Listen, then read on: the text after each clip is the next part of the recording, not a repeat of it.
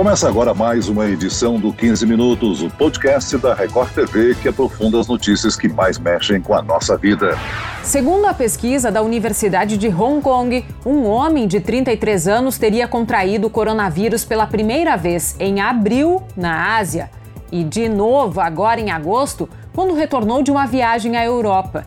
Com amostras das duas infecções, os cientistas descobriram que elas foram geradas por linhagens diferentes do vírus. Se a segunda infecção é possível, então é mais provável que uma vacina contra a Covid-19 precise ser reforçada ao longo do tempo. Hong Kong, Bélgica e Holanda confirmaram reinfecções por Covid-19. A comunidade médica discute os impactos no enfrentamento da pandemia e se há eficácia da vacina. Quem nos acompanha para comentar essas reincidências na contaminação pelo coronavírus é a médica infectologista Raquel Moarec. Bem-vinda, doutora. Obrigada, Celso. Obrigada pelo convite. E aqui comigo também está a repórter Angélica Sattler, que trouxe essa nova informação no Jornal da Record. Olá, Angélica. Olá, Celso, um prazer estar aqui com vocês. Bom, pesquisadores da Universidade então de Hong Kong anunciaram, né, que um homem de 33 anos teria contraído o coronavírus pela primeira vez em abril na Ásia e agora em agosto de novo, quando ele retornou de uma viagem à Europa. Nessa segunda vez, ele não apresentou nenhum sintoma da doença. No caso belga, a paciente contraiu o vírus duas vezes, num espaço de tempo de três meses, e na segunda infecção, os sintomas foram leves. Então, doutora Raquel, o, o risco de uma contaminação pelo coronavírus numa segunda vez, ele é maior ou menor para a saúde da pessoa? Então, olha, aparentemente não é uma coisa tão corriqueira, mas ele é mais leve do que você tendo a primeira infecção. As discussões falam que quem está pegando é, o vírus agora é quem teve sintomas leves na primeira vez e não teve tanta sorviragem ou tanta manifestação com a presença de uma imunidade alta. Por isso, a gente fala a clareação do exame e o retorno da nova infecção agora.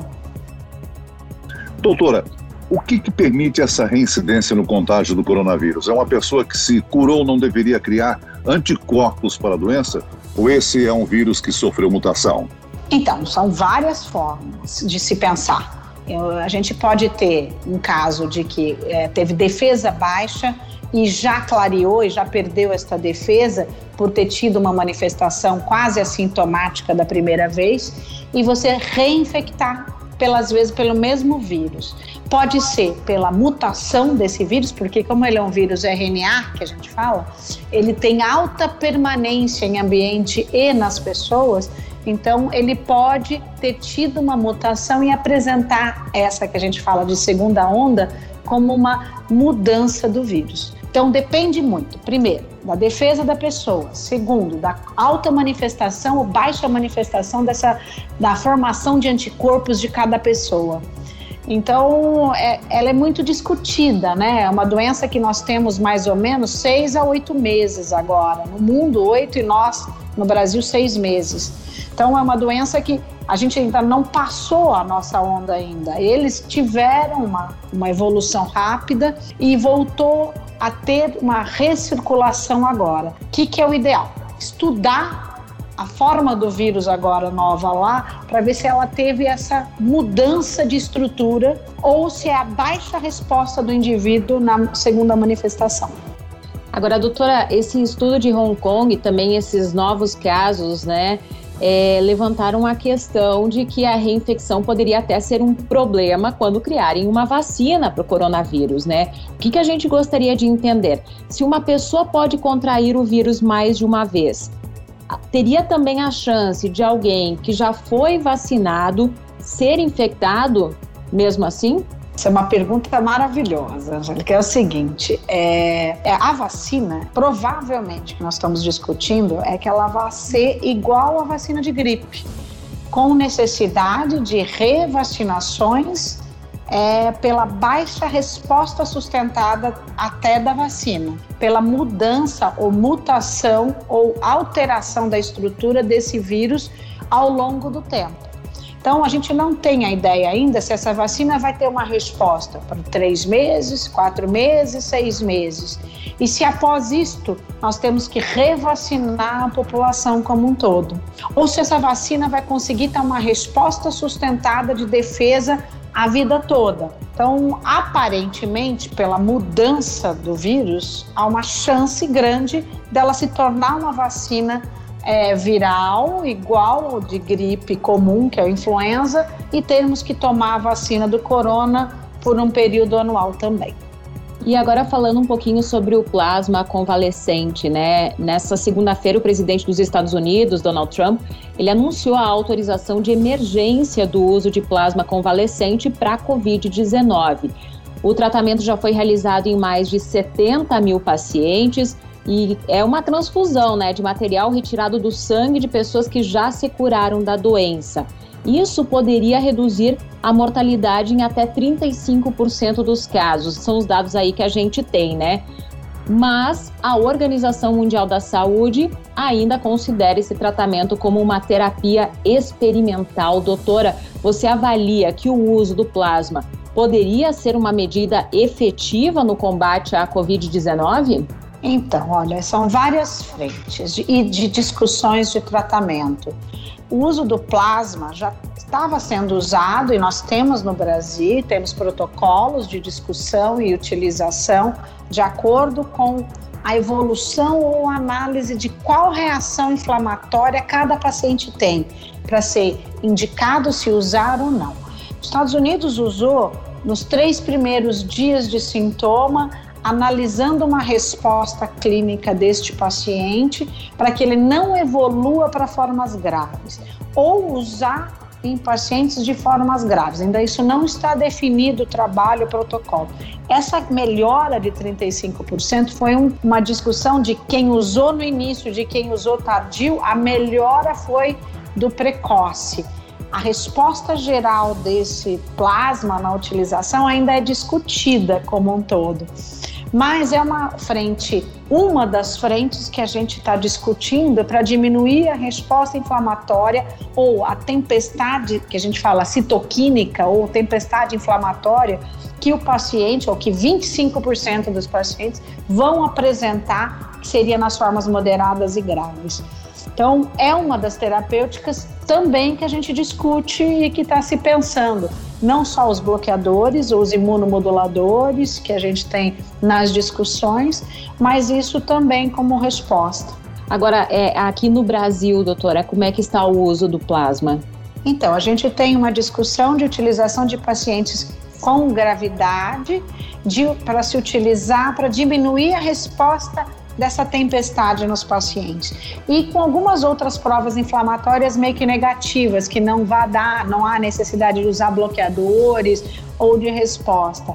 Mas tem que tomar muito cuidado. Lá mostrou que não teve muito efeito colateral, mas existe discussões como é um é um derivado sanguíneo de acordo com tipagem sanguínea e que você utiliza é, é, mediadores ah, anti-inflamatórios nesse plasma para que ele tenha uma resposta. Todas são medidas de melhora da inflamação. A gente parte o princípio, é, é, já foi utilizado isso na época lá da, é, da difteria, que a gente usou em 1889. Nós utilizamos na gripe espanhola em 1918. Então, o plasma não é uma discussão nova, é uma discussão é, de apanhados que a gente está sendo feito e na discussão atual. Agora, doutora Raquel, existe a possibilidade de nós atingirmos uma imunidade de rebanho caso a vacina demore mais que o previsto? Ou essa confirmação de reinfecção dificulta a imunidade coletiva? Então, Celso, é, é, as imunidades que a gente tem de rebanho é sempre através de vacina. A, a imunidade espontânea, eu teria que ter mais de 80% da população mundial ou de um local é, com defesa sustentada. Isso é muito difícil acontecer pela gravidade em 25% da população.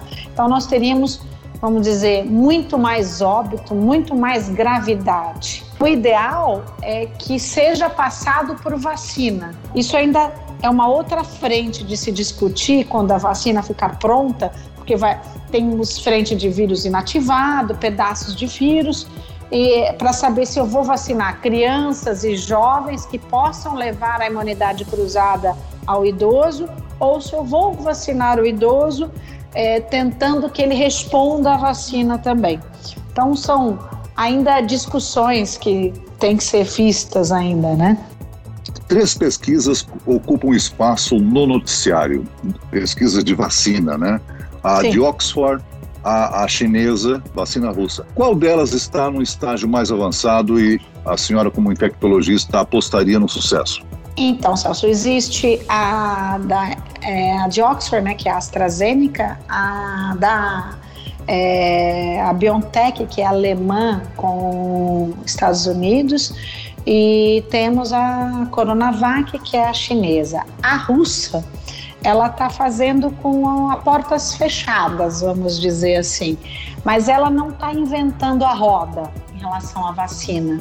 Ela está fazendo uma vacina realmente ou com pedaços do, do spike, quer dizer, da, da membrana do vírus, ou vírus atenuado, é, com produto químico e criando uma vacina também através da indução, através um outro vírus chamado adenovírus, é, vindo de outros animais e criando essa vacina. Não é nada diferente, Celso, do que existe na roda das vacinas. A única vacina nova é a Moderna, que tá, é uma vacina através de lisados diferentes orais que os Estados Unidos está criando, que é uma outra empresa, que seria a quarta que está rodando por fora. As três, AstraZeneca, é, a Pfizer, né, ou a chinesa e a russa, são todos vírus atenuado ou pedaços do vírus. É, eu quero que todas funcionem. Essa é é a conversa. Eu preciso que toda a população mundial seja vacinada. Então, quanto mais vacina, melhor. Doutora, eu acho bem importante a gente deixar aqui uma orientação para quem está nos ouvindo, né? Mesmo que a pessoa já tenha se curado do vírus, ela ainda pode ser um agente aí na contaminação de outras pessoas se não tomar aquelas medidas de distanciamento, não é isso? Isso, olha, então o que, que a gente discute? Nós não temos ainda por quanto tempo a defesa ela é sustentada ou não desse corona.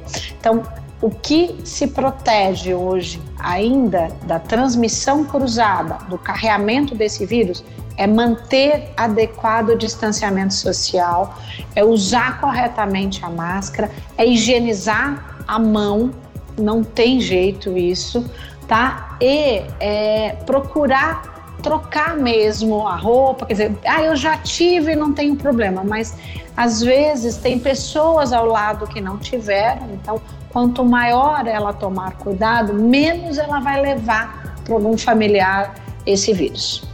Sim, distanciamento é o que mais temos hoje de discussão em unanimidade em todos os, em todos os locais, é que é a única coisa que consegue segurar esse vírus na transmissão. A vacina, eu vou diminuir formas graves. É, o tratamento é o ideal e a gente não tem esse tratamento ideal ainda, mas temos outras frentes de diminuição. Então, para diminuir infecção, eu preciso ter o distanciamento como uma meta. Muito bem, nós chegamos ao fim desta edição do 15 Minutos. Agradeço a participação da médica infectologista Raquel Moarec. Eu agradeço, Celso, Angélica. Obrigada pelo convite, foi uma honra participar com vocês. E agradeço também a presença da repórter da Record TV, Angélica Sattler. Obrigada, Celso. Eu que agradeço, uma honra participar aqui com vocês desse podcast. Esse podcast contou com a produção de Homero Augusto e dos estagiários Andresa Tornelli e David Bezerra, a sonoplastia de Pedro Angeli. E eu, Celso Freitas, te aguardo no próximo episódio. Até lá!